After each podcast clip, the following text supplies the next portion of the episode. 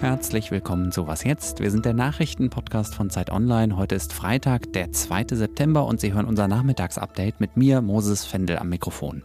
Die Bundeswehr ist trotz vieler Pannen und Skandale beliebt in der Bevölkerung, aber selber zur Waffe greifen, das können sich bisher nur wenige Menschen in Deutschland vorstellen. Wir schauen uns heute mal an, warum das so ist. Und wir gucken, was eigentlich aus dem geplanten Kohleausstieg geworden ist. Der Redaktionsschluss für diesen Podcast ist 16 Uhr.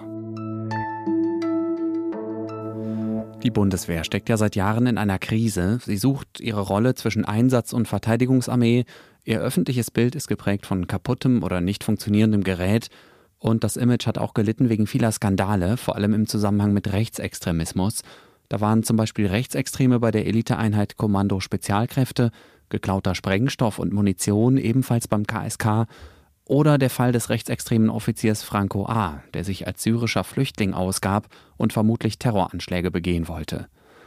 Jetzt könnte man ja meinen, dass solche Skandale dem Ansehen der Bundeswehr geschadet hätten, stimmt aber gar nicht. Im Gegenteil, die Menschen in Deutschland mögen die Bundeswehr.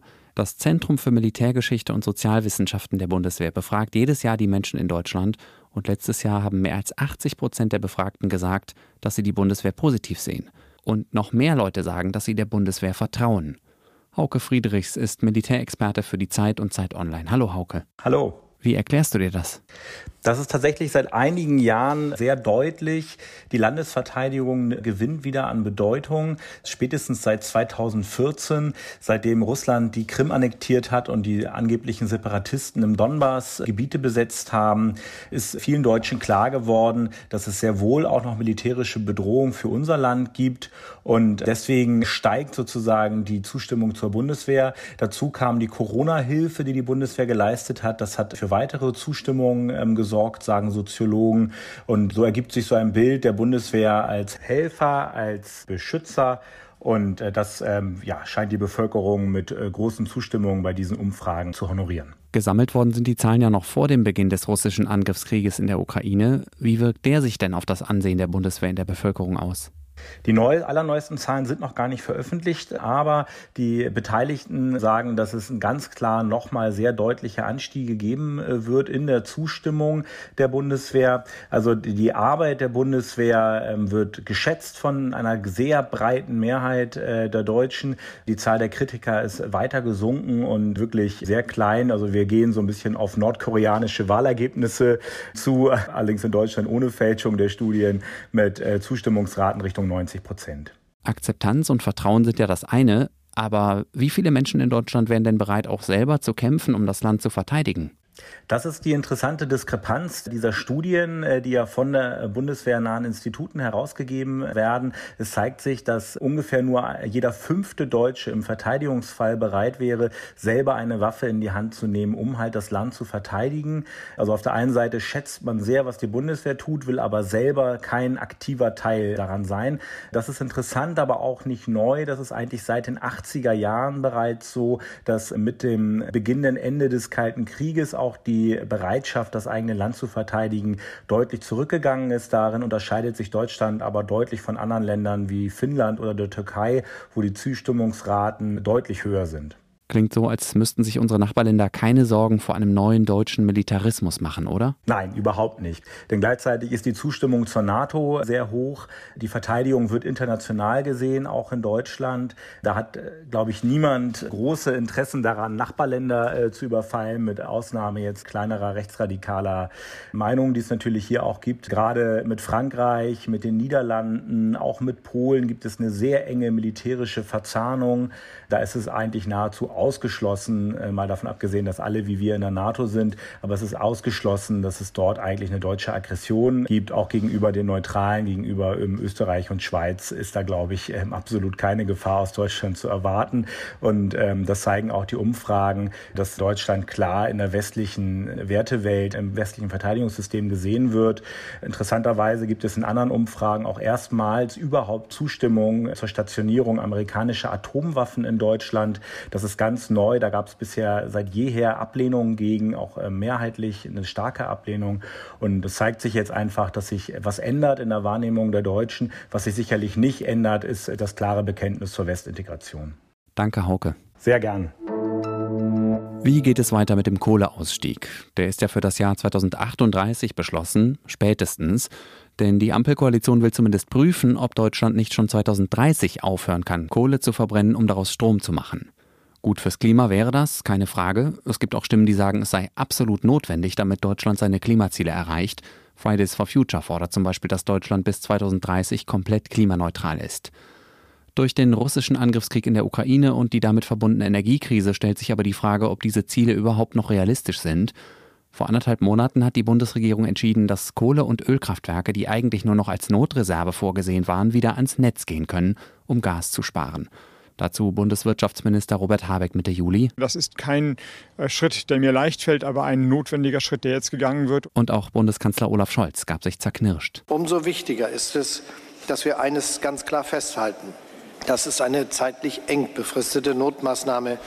Heute hat sich Scholz in der Lausitz mit den Ministerpräsidenten der ostdeutschen Braunkohlebundesländer getroffen. Aus Brandenburg Dietmar Woidke von der SPD, aus Sachsen Michael Kretschmer und aus Sachsen-Anhalt Rainer Haseloff, beide von der CDU. Das Thema ist ja auch deshalb heikel, weil in der Lausitz tausende gut bezahlte Arbeitsplätze direkt oder indirekt an der Braunkohle hängen. Der Strukturwandel, manche befürchten auch einen Strukturbruch, wird deswegen mit Sorge gesehen.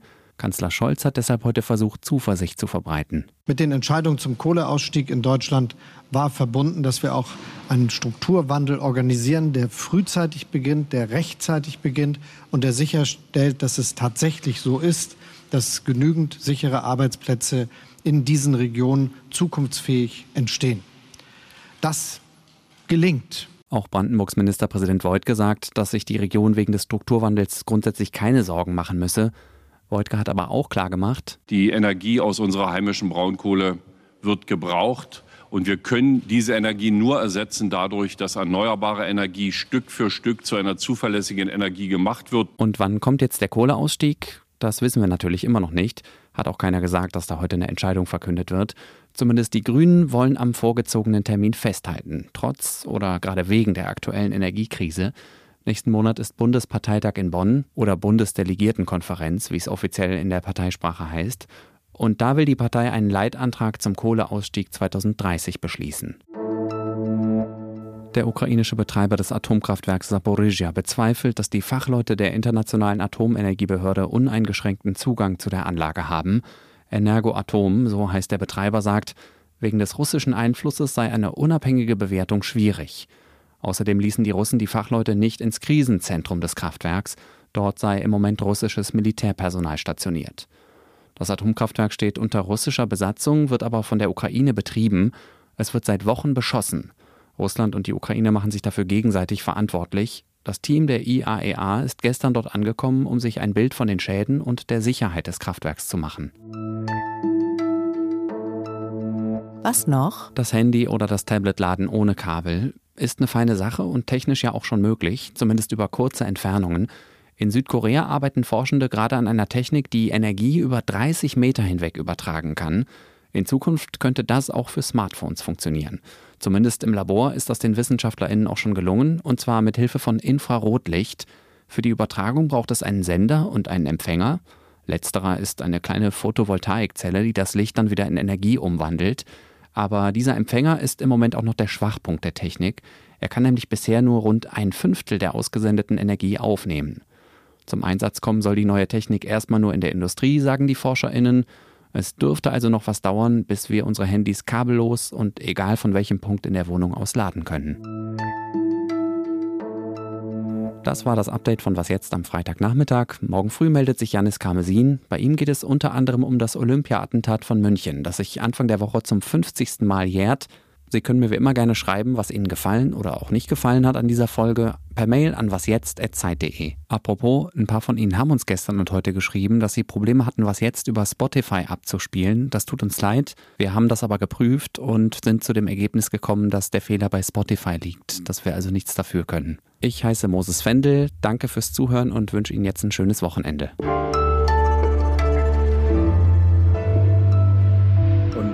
So ergibt sich so ein Bild der Bundeswehr als Helfer.